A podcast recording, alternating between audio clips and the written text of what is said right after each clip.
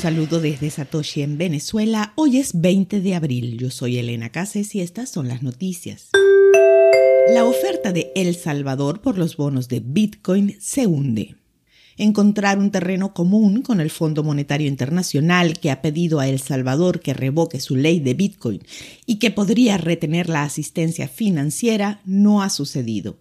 Muchos críticos dudan de que así sea y entre ellos se encuentra el expresidente del Banco Central de la Reserva de la Nación. Hablando el lunes con el Salvador.com, Carlos Acevedo, quien sirvió bajo Mauricio Flores del 2009 al 2013, dijo que perseguir obstinadamente una solución basada en Bitcoin le ha costado muy caro al país, matando las relaciones con el Fondo Monetario Internacional y haciendo que una emisión de bonos de este tipo sea virtualmente imposible. El presidente Nayib Bukele, quien asumió el poder en junio de 2019, busca emitir alrededor de mil millones de dólares en bonos de Bitcoin o los llamados bonos volcán.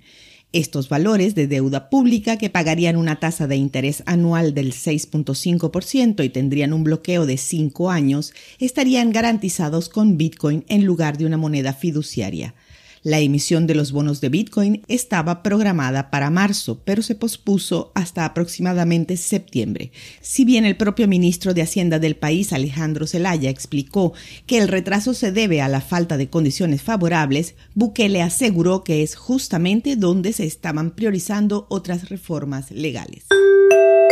La volatilidad de 30 días de Bitcoin cae al mínimo de 17 meses. Hay una calma en el mercado de Bitcoin como la que vimos por última vez antes del comienzo de la carrera alcista de finales de 2020. La volatilidad de 30 días de la principal criptomoneda, que mide la desviación estándar de los rendimientos diarios durante cuatro semanas, ha disminuido al 2.2%, la más baja desde el 5 de noviembre de 2020, según datos proporcionados por Arcan Research. El indicador alcanzó su punto máximo por encima del 6% en junio de 2021 y ha tenido una tendencia a la baja desde entonces, salvo el aumento temporal a 4.5% alrededor de la reunión de la Reserva Federal el marzo próximo pasado. El Fondo Monetario Internacional pide un esfuerzo coordinado y control de capitales para las criptomonedas.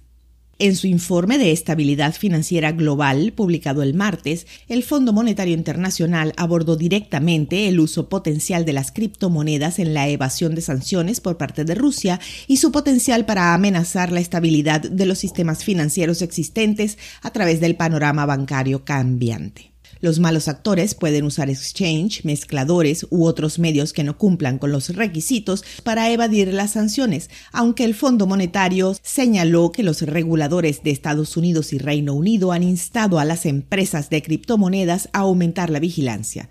También podrían aprovechar los recursos energéticos para extraer criptomonedas y aumentar sus fondos.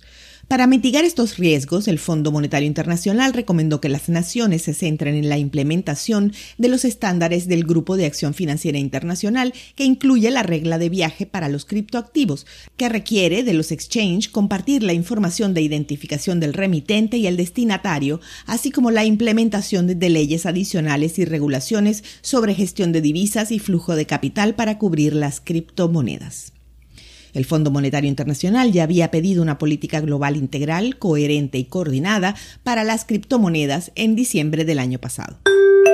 La industria de criptomonedas europea intensifica sus esfuerzos para influir en la política de la Unión. La Unión Europea, al igual que los países y jurisdicciones de todo el mundo, está trabajando para domar el sector de las criptomonedas. La Unión Europea está por delante de Estados Unidos y Gran Bretaña en el desarrollo de un conjunto de reglas para el sector de 2.1 billón de dólares.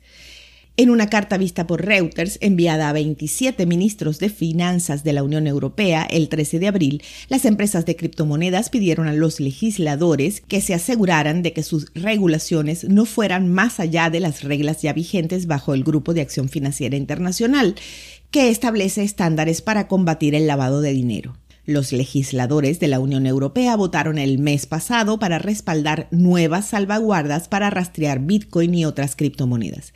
En respuesta a esa votación, 46 líderes y organizaciones europeas de la industria de criptoactivos dijeron en su carta que las propuestas pondrán en riesgo a todos los propietarios de activos digitales al conducir a la divulgación pública de los detalles de las transacciones y las direcciones de las billeteras. Esto reduciría la privacidad y la seguridad de los poseedores de criptomonedas. A mediodía de hoy el precio de Bitcoin es más de 41 mil dólares con una variación a la baja en 24 horas de más del 0%.